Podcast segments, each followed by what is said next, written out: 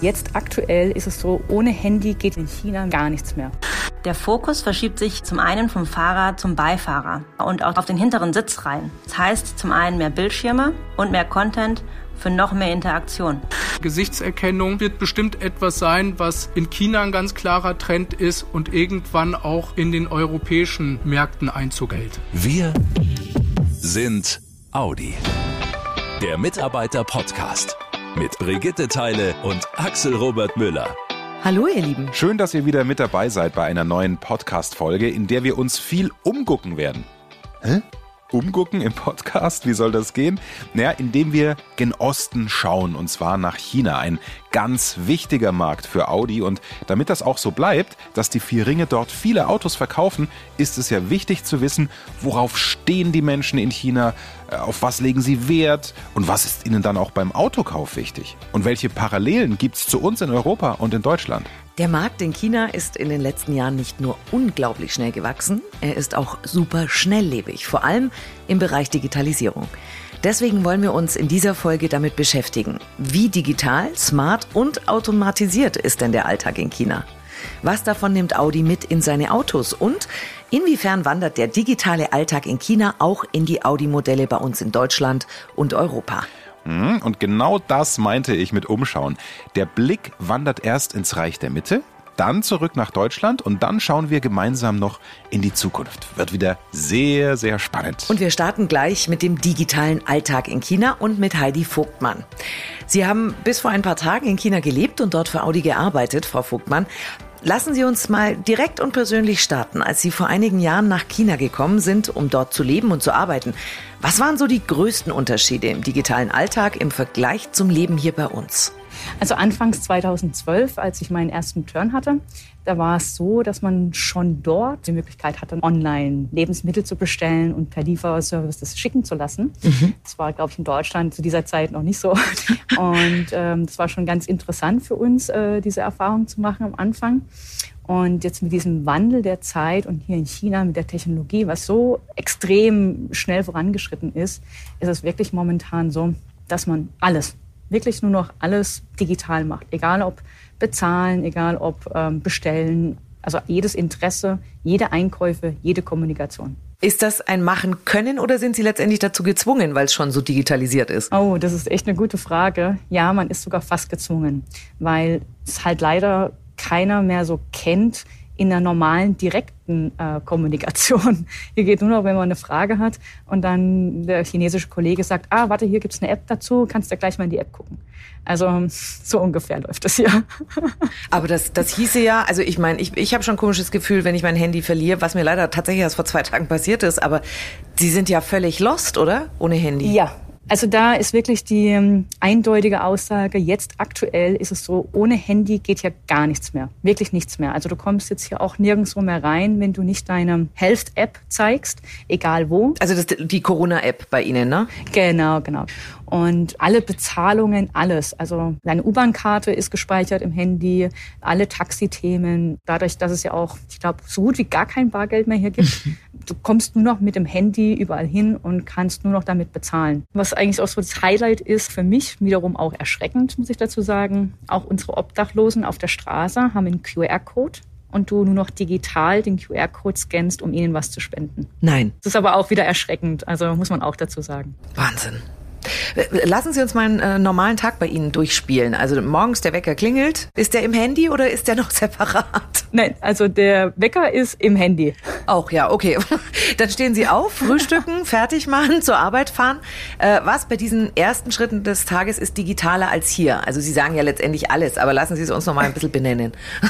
Ja, also das ähm, Interessante, ich habe mir da auch äh, nochmal Gedanken drüber gemacht. Und das Erste, was ich mache, Flugmodus aus vom Handy, mhm. in WeChat schauen. So heißt hier das WhatsApp in China, weil alle Teams der Arbeit natürlich auch über WeChat kommunizieren und man sofort auch sehen kann, ist im Team jemand krank oder kommt nicht auf die Arbeit und so weiter. Das wird sofort in die Gruppen gepostet. Also okay. alles läuft über WeChat auch schon früh am Morgens, bevor man in die Arbeit geht. Unter anderem schaut man auch schnell, ob die Bestellungen, die man zum Beispiel bei einer chinesischen App, ob das heute ankommt und was eigentlich mir jetzt auch im Endeffekt am hilfreichsten war, weil ich auch sehr viel in der Arbeit verbracht hatte, war super. Ich konnte morgens gleich schauen, was ich an Lebensmittel am Abend brauche, habe das morgens bestellt, gleich digital alles bezahlt, zack, zack, zack. Und am Abend, als ich nach Hause kam, war alles da. Und danach schaue ich dann noch schnell über meine App, äh, ob mein Elektroroller, ob mein Akku noch voll genug ist.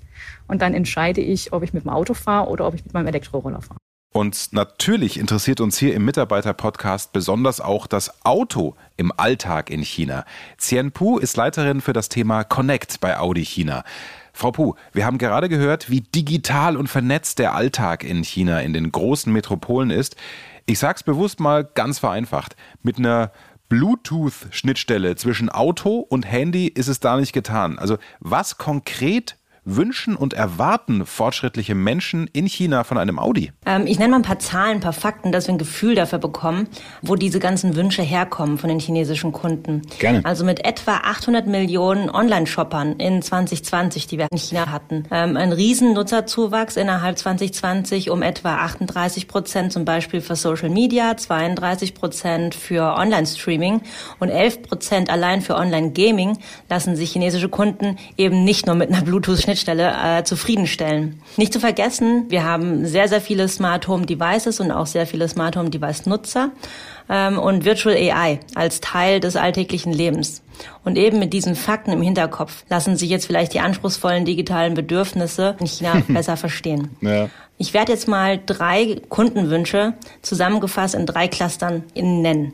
Das erste ist, der Fokus verschiebt sich äh, zum einen vom Fahrer zum Beifahrer und auch auf den hinteren Sitz rein. Okay. Das heißt zum einen mehr Bildschirme und mehr Content für noch mehr Interaktion. Und diese Interaktion soll am besten noch emotional ansprechend sein. Wie lässt sich emotional ansprechende Interaktion im Auto darstellen? Mhm. Dafür wünschen sich die chinesischen Kunden einen holographischen Avatar mit proaktiver AI.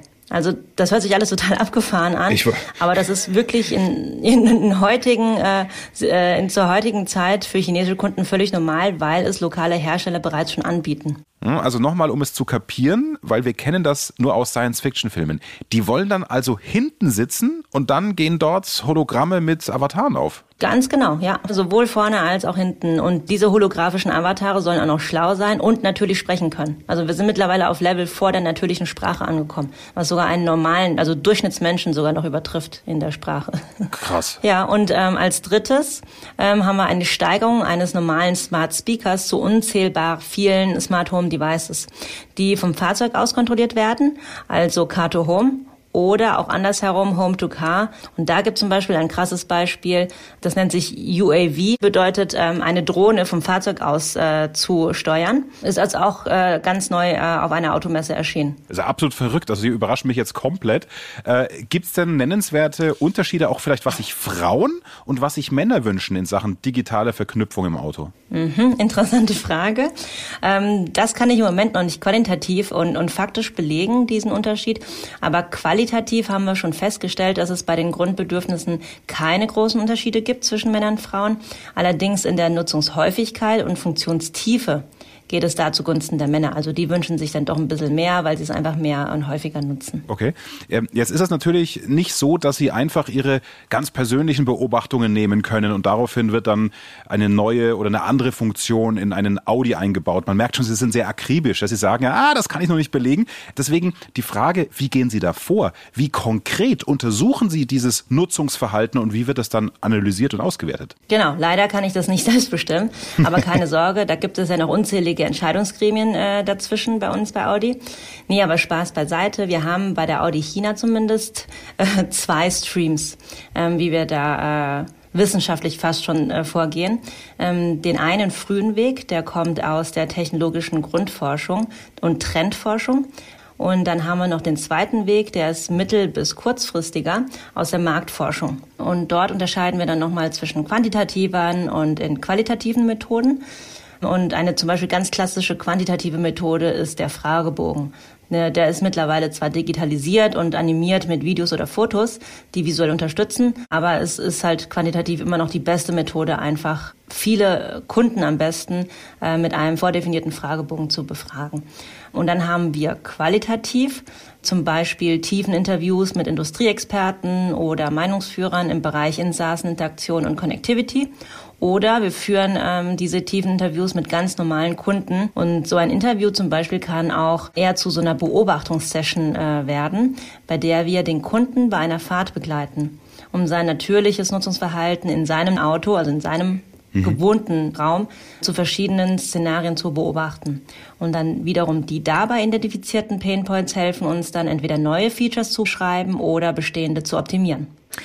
Das ist jetzt nicht nur für uns Podcaster spannend zu hören, es ist natürlich auch für Audi hier in Deutschland und Europa wichtig zu erfahren, was sind die Trends aus China und wie können wir die auch hier nutzen.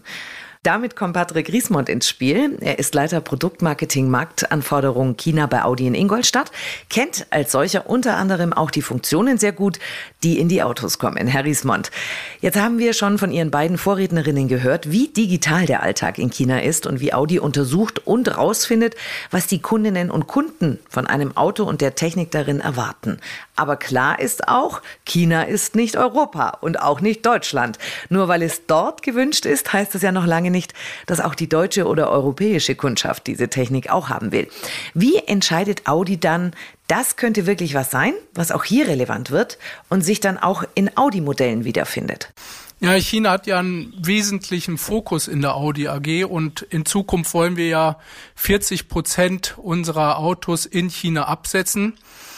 Das heißt, in den letzten Jahren haben wir verstärkt Leute innerhalb China aufgebaut. Wir haben Prozesse neu aufgesetzt, so und auch die China-Experten sind in den wesentlichen Entscheidungsgremien mit eingebunden. Aber natürlich wird noch vieles aus der Audi-Brille gesehen und wir haben versucht, verschiedene Plattformen hier auch aufzubauen, wo wir gerade in so einer Zeit, wo wir auch nicht nach China reisen können, vermehrt die Top-Entscheider dann auch die Kundensicht näher bringen und sozusagen auch, was geht in China ab, zeigen. Aber haben Sie mal ein konkretes Beispiel, welches Tool, welche Funktionen den Weg von China in einen Audi aus Ingolstadt oder Neckarsulm geschafft hat. Ja, wir haben einen eigenen Audi App Store entwickelt für die Fahrzeuge in China. Der ist erstmalig im A4 zur Produktaufwertung ist dieser verbaut worden. Mhm. Hier können Drittanbieter ihre eigenen Apps anbieten, aber es gibt in der Audi China ein Gremium, was darüber entscheidet, welche Apps dann eigentlich freigegeben werden. Und dieser App Store, der ist so erfolgreich, dass wir das auch für Europa oder für die asiatischen Länder anbieten möchten. Okay. Früher hat man ja, was Trends angeht, eher so in die USA geschaut. Seit einiger Zeit ist es eben in Sachen Digitalisierung eher Südostasien und dann oft China. Wie machen Sie das eigentlich aus? Wo die Trendmärkte sind. Also dafür muss ja ein Team da sein, mit dem Sie arbeiten, das die Augen und die Ohren offen hält in der ganzen Welt. Wie wissen Sie, hier ist der Zukunftsmarkt in dem Bereich und dort in dem anderen? Ja, im gesamten Volkswagen-Konzern haben wir für diese frühe Konzeptphase einen neuen Prozess aufgesetzt. Und hier beschreibt der Markt die Anforderungen oder die Bedarfe für das Fahrzeug eigentlich aus der Kundensicht und die Entwicklung kommt dann eher mit einem Konzept. Und die Bedarfe müssen natürlich oder diese Marktanforderungen priorisiert werden. Und hier schauen wir letztendlich, wenn wir ein Modell neu planen, auf welchen Märkten liegt denn der Fokus? Und meistens ist es so, mit China, mit diesem wahnsinnigen Volumen, was dahinter steht, dass schon China ein wesentlicher Taktgeber letztendlich ist. Ich weiß, dass es schwierig ist, in die Zukunft zu gucken, ohne zu viel zu verraten, aber wir machen das ja sehr gerne hier im Mitarbeiter-Podcast.